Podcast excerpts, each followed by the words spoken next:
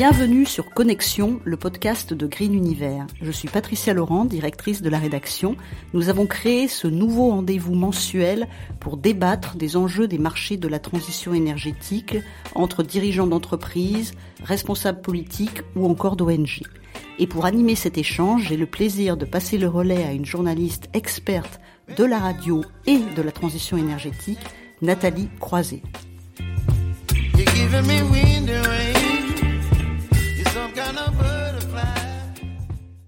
Merci Patricia Laurent pour cette entrée en matière. Je suis toujours ravie de collaborer avec Green Univers. Bienvenue donc à toutes et à tous dans Connexion, le podcast de Green Univers, un nouveau rendez-vous mensuel pour débattre des enjeux des marchés de la transition énergétique et échanger entre acteurs du secteur.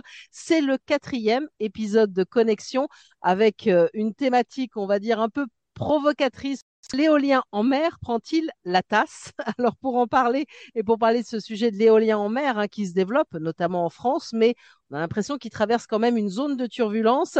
Euh, Yara euh, Chaktoura, bonjour. Bonjour, merci beaucoup d'être avec nous. Vous avez, on va dire, de multiples casquettes. Présidente de la commission éolien en mer de France Renouvelable. D'ailleurs, c'est largement à ce titre que vous intervenez sur ce podcast. Vous êtes une ancienne de Vattenfall, nouvelle présidente de Siemens Énergie France. Quelques mots supplémentaires pour, pour vous présenter avant d'entrer dans le vif du débat? Bah, juste deux mots sur France Renouvelable. France Renouvelable rassemble plus de 300 membres professionnels des énergies renouvelables électriques et du stockage en France et nous portons des solutions systémiques pour accélérer leur déploiement euh, aujourd'hui par rapport à là où nous en sommes euh, sur notre euh, déploiement du système en France. Merci beaucoup. Alors pour débattre de ce sujet de l'éolien en mer, face à vous, si je puis dire, Jérôme Guillet, bonjour. Bonjour. Vous êtes managing directeur de Snow pour Sustainable Energy Now, euh, qui est basé entre Paris et Amsterdam. Euh, c'est un nouvel acteur, on va dire, dans le financement de la transition énergétique, même si vous, j'allais dire, vous êtes depuis un petit moment hein, dans ce domaine-là, notamment à travers euh, Green Giraffe. Quelques mots supplémentaires pour vous présenter.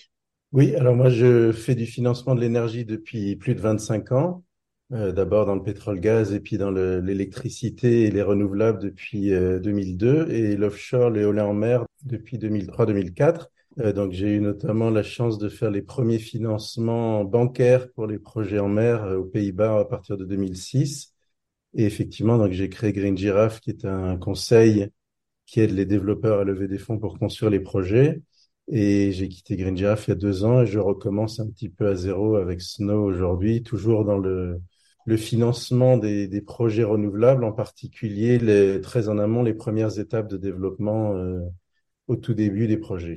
Exactement. Alors, on va pouvoir voir avec vous euh, ce qu'il en est en termes d'éolien en mer. Commencer peut-être par l'actualité, même si on a quelques signes qui sont euh, plutôt positifs, on va dire, parce que ces derniers mois, et si on a décidé aussi de lancer le sujet avec Patricia Laurent euh, de Green Universe, c'est parce qu'on voyait, on va dire, des signaux qui pouvaient être un petit peu inquiétants. On parlait de cette plongée boursière d'Orsted, hein, numéro un mondial de l'éolien offshore, après l'annonce des dépréciations d'actifs liées à l'abandon de deux fermes éoliennes au large du New Jersey. Il y a eu aussi cette alerte avec euh, ce projet phare de Vattenfall euh, gelé, euh, cette ferme éolienne de Norfolk Boreas située en mer du Nord, des abandons qu'on peut voir aussi et qu'on a pu voir aux États-Unis. Donc plusieurs signaux qui étaient quand même inquiétants sont vraiment des, signaux vraiment très inquiétants pour, pour la filière Yara. Alors déjà, il faut rappeler que c'est un sujet, en effet, comme vous dites, qui est toute filière, pour toute la mhm. filière en ce moment.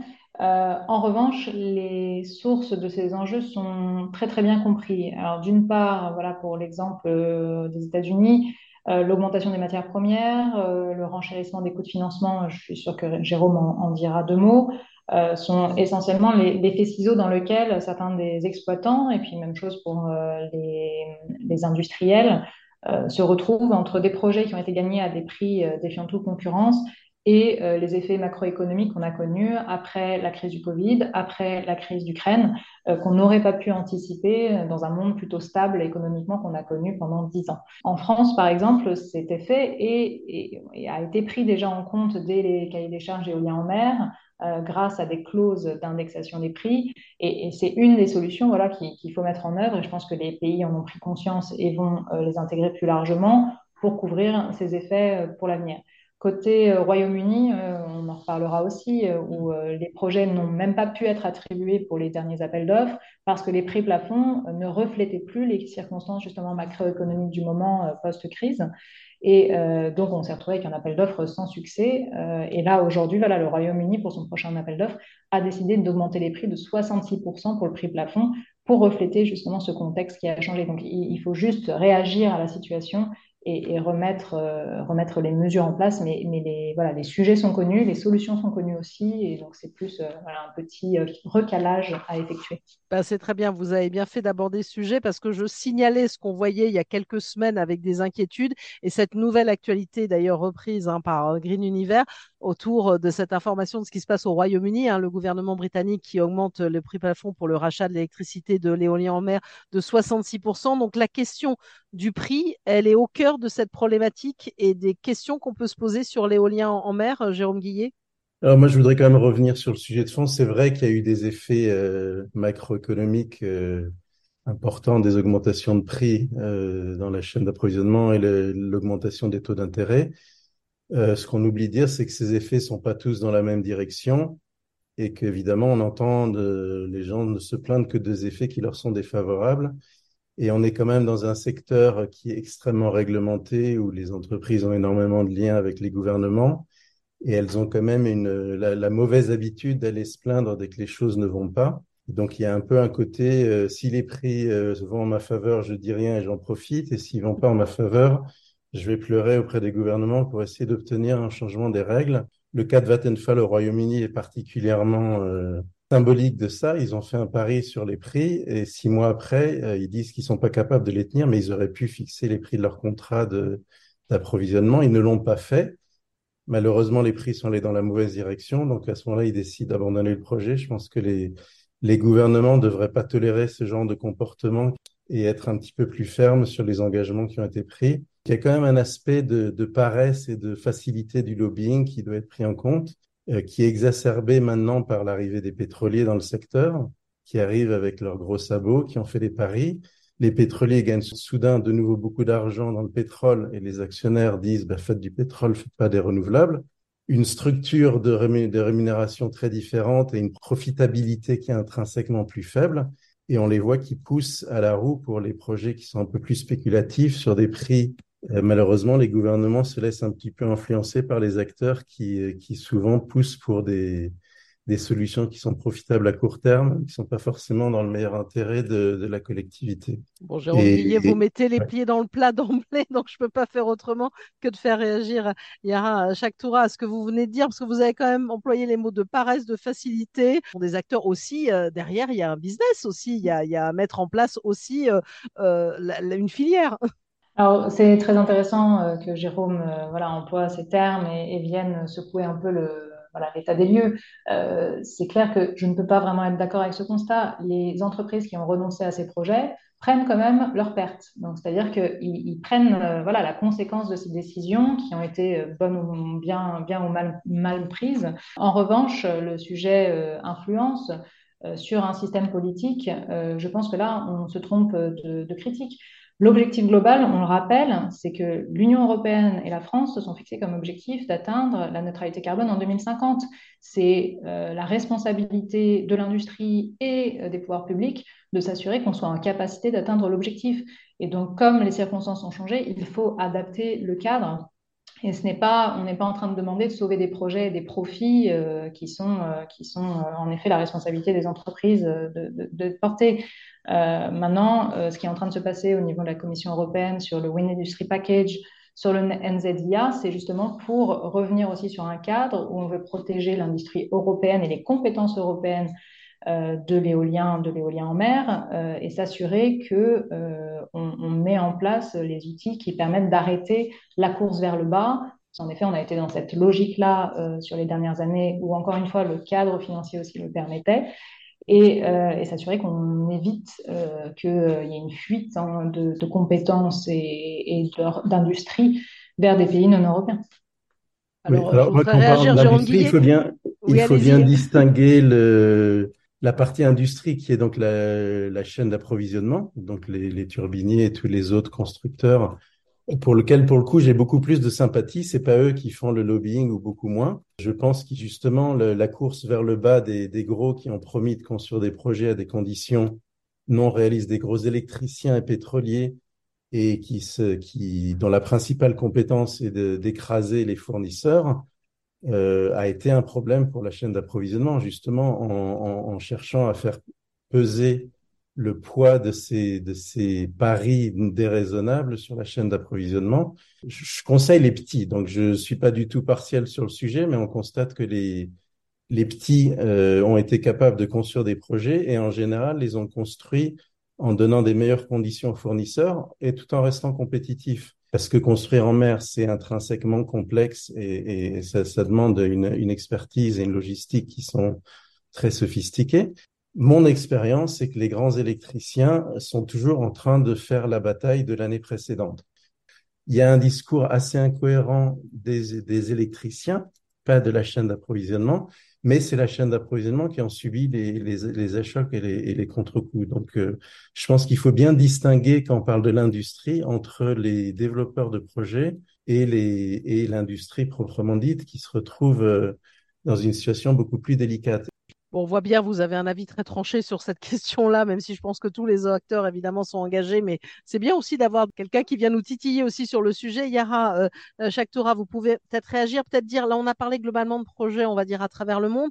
Peut-être dire aussi ce qui se passe en France. Pendant un temps, on a dit aussi que ces projets éoliens euh, euh, offshore étaient très chers. On les a vus baisser aussi, euh, avec les questions aussi de coûts, hein, de taux d'intérêt en hausse aussi. Où est-ce qu'on en est aussi concrètement? Vous pouvez aussi répondre à Jérôme Guillet. Puis après, on va aborder aussi d'autres sujets dans, dans ce podcast, parce que cette question du prix, évidemment, elle est centrale, mais pas seulement. Alors en France, c'est vrai qu'il y a eu des grandes avancées sur les dernières années. Les premiers projets ont mis du temps à mûrir et à arriver au début de la construction. Euh, les premiers projets ont été attribués en 2011, puis 2014, euh, et ça nous a pris plus de 10 ans pour les mettre en service. Maintenant, le parc de Saint-Nazaire est en service, le parc de Saint-Brieuc est proche de la mise en service, et à peu près maintenant tous les projets ont pris leur décision finale d'investissement, ce qui est une excellente nouvelle. Entre-temps, le gouvernement euh, français a, pris aussi des mesures réglementaires pour faciliter euh, le développement de l'éolien en mer en France. Première étape, la loi ESSOC. Deuxième étape, la loi ASAP, de telle façon à euh, voilà, privilégier l'accélération euh, du développement. Euh, donc, c'est des étapes nécessaires qui ont tiré tout le retour d'expérience de ces premiers projets, qui ont montré que le cadre des autorisations n'était pas suffisamment flexible pour nous permettre de faire des modifications sur des projets à temps très long et donc où les technologies évoluaient. Donc, ça a permis voilà, de, ce, ce, sujet de permis enveloppe, donc de nous laisser choisir les technologies le plus tard possible par rapport au, temps de développement des projets et les technologies donc appropriées à la fois pour euh, le moment euh, de l'implémentation, mais aussi pour l'environnement, pour euh, l'acceptabilité publique. Et voilà, on peut faire ces adaptations-là sans refaire un permis. Même chose aussi sur la loi ASAP, de telle façon à ce que la première et la dernière instance pour traiter les recours soit au niveau du Conseil d'État, de telle façon à réduire le temps aussi des recours. Maintenant, c'était une première étape. On en est à un peu la croisée des chemins. On se rend compte quand même que ça prend encore beaucoup de temps de faire des projets. Et, pourquoi cela? Euh, Parce que l'État maintenant a pris un certain nombre de responsabilités dans les premières étapes du développement des projets, les études préalables, euh, une, première concertation débat public. Et, euh, et pour l'instant, on l'a fait projet par projet.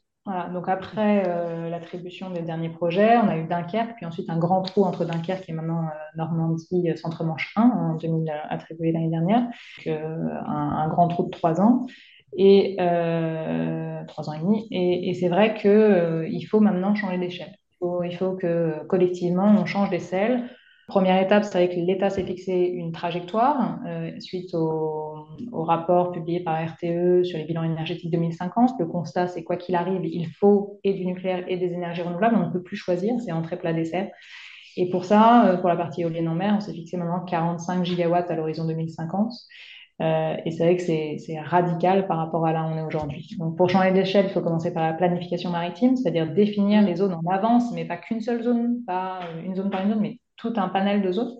Et c'est ce qui est en train, voilà, qui va être fait euh, courant de cette année euh, avec le débat public. Je pense qu'on y reviendra, la mer en débat, euh, pour définir euh, les zones sur les quelques prochaines années euh, identifiées et puis aussi des zones potentielles d'ici 2050. Et puis il faut pas oublier l'accélération, la simplification, continuer à trouver des moyens finalement d'aller un peu plus vite.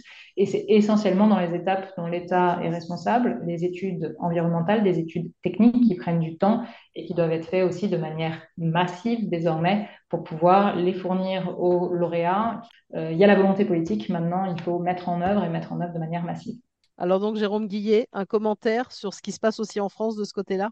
Un commentaire plus général, c'est que les enchères qui fixent le prix avant qu'on connaisse la date de construction du projet, que ce soit pour des raisons de permis ou autres, ces prix ne seront pas forcément réalistes. Donc ça crée le problème structurel de renégociation ou de d'ajustement. Donc c'est vrai que les autorités en France ont compris ça et ont essayé de mettre en place toutes sortes d'outils pour réduire le délai et mettre des indices de correction qui permettent de, réduire ce risque. Mais idéalement, ce serait mieux de faire des enchères euh, quand, les permis sont déjà en place et qu'on peut construire tout de suite après. Donc on n'en est pas encore là, mais euh, peut-être qu'on y viendra. Le deuxième point en France, c'est quand même, faut dire, même, même si l'éolien en mer est partiellement épargné par ça, il y a encore une grosse schizophrénie sur le débat énergétique avec la place du nucléaire qui, qui, beaucoup de choses. je pense qu'on veut pas parler du nucléaire ici, mais, euh, mais ça simplifie pas le, le, débat sur les renouvelables qui sont, je dirais, quand même globalement pas, pas complètement prises au sérieux en France autant que dans d'autres pays. Il y a 20 ans, c'était pour de bonnes raisons, parce qu'on avait un système électrique euh, décarboné et peu cher. Aujourd'hui, on a besoin de construire le remplacement des, centrales nucléaires et on voit bien qu'on n'arrivera pas à construire le, les centrales nucléaires dont on a besoin en temps et en heure et quand on arrivera à les construire, on n'en aura plus besoin. Donc, mais n'entrons pas trop dans ce débat. C'est un sujet qu'on peut aussi évoquer, même si voilà, on parle d'éolien en mer, mais vous pouvez évidemment euh, apporter votre point de vue. Vous en avez parlé, euh, Yara Chaktoura, aussi question d'acceptabilité, alors qui parfois peut sembler aussi étonnante, parce que quand on parle d'éolien en mer, j'allais dire, euh, peu de gens peuvent voir aussi, même si certains se disent, oh là là, euh, qu'est-ce que ça fait dans mon paysage En tout cas, il y a une consultation publique hein, qui est ouverte depuis le 20 novembre, intitulée la, mer en débat, qui est importante et, nécessaire quand on parle de ces sujets d'éolien en mer.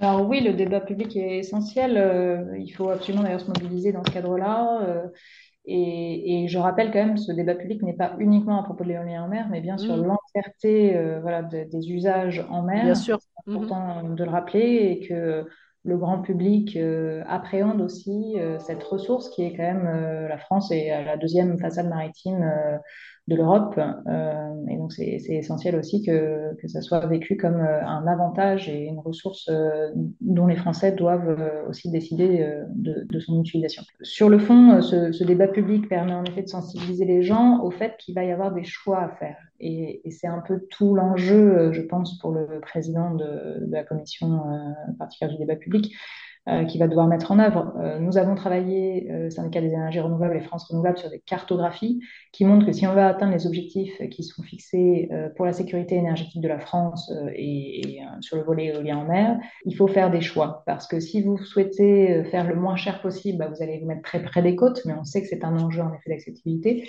Et si vous souhaitez euh, faire un équilibre avec les enjeux environnementaux, les enjeux aussi de cohabitation avec les autres usagers de la mer, avec les capacités de raccordement, et bien à un moment, euh, et c'est, ça va être voilà, ça, ça va être un enjeu euh, de choix pour se rendre compte en effet de comment répartir euh, ces capacités sur chacune des façades. Donc euh, voilà, on va présenter euh, notamment à un moment, en début d'année prochaine, des exemples pour montrer voilà si, si on fait un si on pousse le trait euh, sur la compétitivité, si on pousse le trait sur l'environnement, si on pousse le trait sur certains euh, enjeux spécifiques, on se retrouve avec en fait des, des situations qui paraissent assez ineptes. Et, et donc, bah, ça va être le rôle euh, du débat public de faire ressortir les, voilà, les, les, enjeux et à l'État ensuite de trancher sur ces différents, ces différents challenges et du point de vue de l'industrie, tant qu'on est capable de construire, euh, la question c'est quel, est, euh, est, à quel prix la communauté est prête à payer pour être sûr qu'on ait notre souveraineté énergétique. Cette question toujours du prix qui revient avec une consultation. D'ailleurs, toute personne habitante ou non du littoral peut y participer jusqu'au 26 avril 2024. Il faut le souligner. Cette question d'acceptabilité, vous pouvez réagir, Jérôme Guillet. Et un point aussi abordé quand on parle d'éolien et éolien en mer. Euh, on parle d'offshore, hein, beaucoup, on l'a évoqué à travers les, projets. Vous vouliez parler aussi de flottants et d'éolien flottants sur l'avenir aussi de, cette filière. De manière encore un petit peu provocatrice, mais dans l'autre sens, j'aurais tendance à dire que le, le seul vrai argument contre l'éolien, c'est que c'est moche.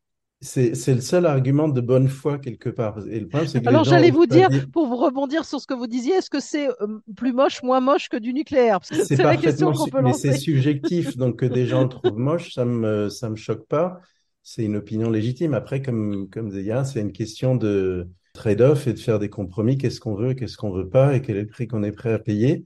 Mais au moins, c'est un argument légitime et il faut pas l'ignorer. Le, le, c'est en tout cas un argument plus légitime que les, les, arguments que les gens souvent utilisent en disant ah oui, mais c'est pas c'est cher ou il faut du gaz. Ou la plupart des arguments pseudo-rationnels sont très largement de mauvaise foi ou inventés, alors que des arguments disant c'est je veux pas de ça devant une maison de vacances sont à la limite plus légitimes. J'ai une maison sur la plage près de Courseul. Je suis la seule personne du bord de mer qui se réjouit d'avoir des éoliennes euh, devant chez nous euh, sur, le bord de mer. Mais donc le, point de vue, il est assez fréquent et il faut il faut rassurer les gens. Il y aura peut-être une question d'habitude. Je suis allé voir le parc de Saint-Nazaire et c'est vrai que la première fois qu'on le voit, on se dit ah quand même, on les voit quand même plus que ce qu'on imaginait. Donc, dans ce contexte-là, pour rebondir, le flottant, c'est l'espoir qu'effectivement on puisse mettre les parcs plus loin, et qu'ils soient plus, plus visibles. On est un peu dans une course contre la montre sur le flottant entre le coût actuel qui est élevé et le, fait de faire baisser les coûts qui arrivera en en construisant des premiers parcs relativement chers et en prouvant que ça marche, ce qui permettra d'attirer les capitaux moins chers qui justement permettront de baisser les prix en enclenchant un cercle vertueux. Aujourd'hui, il y a quelques années, euh, moi j'étais persuadé que le cercle virtuel est s'enclencher assez rapidement. Aujourd'hui, j'ai si on est dans l'atmosphère hostile euh, à l'éolien qu'on voit aujourd'hui, ça va être plus difficile. Euh, en tout cas, la France a pris une, une, approche relativement saine qui a été d'abord de faire des tout petits projets euh, subventionnés pour, pour tester là, ceux qui sont en train d'être construits, d'être finis cette année de faire des appels d'offres de taille relativement raisonnable de 250 mégawatts pour que le coût absolu soit pas trop élevé, mais en donnant des prix qui permettent de les construire, avec l'espoir de passer aux projets de taille industrielle qui arriveront à des, à des, à des prix raisonnables parce qu'il y a des économies d'échelle, il y aura l'effet d'apprentissage et il y aura un financement beaucoup moins cher qui pourrait être mis en place une fois que le, les risques sont perçus comme étant euh, aussi faibles que le, que le fixe. Ce cercle vertueux, il n'est pas encore complètement enclenché. Donc ça va être l'enjeu des prochaines années de réussir à faire que les premiers projets soient construits, fonctionnent et qu'on puisse montrer que ça marche et donc le faire ensuite à plus grande échelle. Vous avez commencé à vous projeter dans, l'avenir. On arrive quasiment à la fin de, ce podcast. Peut-être en, en, conclusion, peut-être une réponse qu'on a vu que ça bougeait, même s'il y avait des questionnements au début hein, autour de, tous ces points et de ces abandons de projets. Ça peut bouger un peu sur les prix. On a parlé de la question de l'acceptabilité. Donc, si je dis, voilà, l'éolien en mer, prend-il la tasse? Qu'est-ce que vous avez envie de dire? Je commence par Jérôme Guillet. En conclusion, en perspective de, de l'avenir, en deux, trois minutes. Bah, ce qu'il faut pas oublier, c'est que l'inflation, tout le monde a bu la tasse, tous les secteurs. Donc pourquoi est-ce mm. qu'on pointe du doigt particulièrement l'éolien euh, Parce qu'on voulait parler du sujet ce mois-ci. Non, non, mais je parle, je, parle, pas de nous aujourd'hui, mais en général, on, on, il y a quand même beaucoup de gens qui ont l'air de se réjouir de l'échec possible ou attendu euh, des renouvelables. De manière générale, il faut rappeler que le, les renouvelables n'ont rien coûté aux consommateurs, ils ont coûté énormément d'argent aux, aux, anciens producteurs les, les, producteurs de centrales traditionnelles ont vu leur, prix de vente de l'électricité se casser la gueule à cause de l'injection des renouvelables dans le réseau et détester le renouvelable, d'où leur attitude schizophrène face au renouvelable pendant de très nombreuses années. J'y vais, j'y vais pas, j'aime, j'aime pas. Aujourd'hui, euh, ils sont entièrement en faveur des renouvelables parce que c'est la seule chose qui a du sens économique pour eux. Mais la propagande qui a été euh, générée pendant des années contre les renouvelables, elle persiste et elle continue d'être utilisée par euh, d'autres industries qui sont pas encore basculées du côté du renouvelable. La réalité est qu'aujourd'hui, on n'est pas capable de construire autre chose que des renouvelables à un prix compétitif. On construit quasiment plus de centrales à gaz ou de centrales euh, euh, au charbon dans les pays occidentaux, non pas parce que ça pollue, mais parce que c'est pas économique. On ne sait pas faire ça de manière économique. donc l'électricité va être un petit peu plus chère. Ça reste quand même la solution la plus compétitive aujourd'hui, donc on y reviendra. Moi, vous abordez le sujet, et c'est vrai qu'on voulait soulever ce sujet-là, même si on parle largement évidemment d'éolien en mer dans Green Univers, et qu'on voulait aussi soulever les points, on va dire, qui peuvent susciter les interrogations. Allez, conclusion de euh, Yara Shaktoura. Dame de répéter un petit peu ce que Jérôme a dit, c'est un sujet qui est euh, transfilière. Euh, pas uniquement renouvelable. Et en effet, aujourd'hui, l'éolien en mer reste une filière compétitive euh, et attractive, euh, voilà, aussi créatrice d'emplois. Et donc, il faut, il faut le rappeler quand on Donc, une passe difficile, mais un avenir qui, euh, voilà, qui n'est pas. Voilà, il y a une passe difficile, mais on peut aller voilà, Exactement. Plus loin. Et prendre la tasse, c'est aussi comme ça qu'on devient champion de natation. Donc, c'est voilà, c'est comment en tirer les leçons pour, pour l'avenir et être encore plus fort hein, pour les prochaines étapes de cette accélération qui nous arrive en France et en Europe.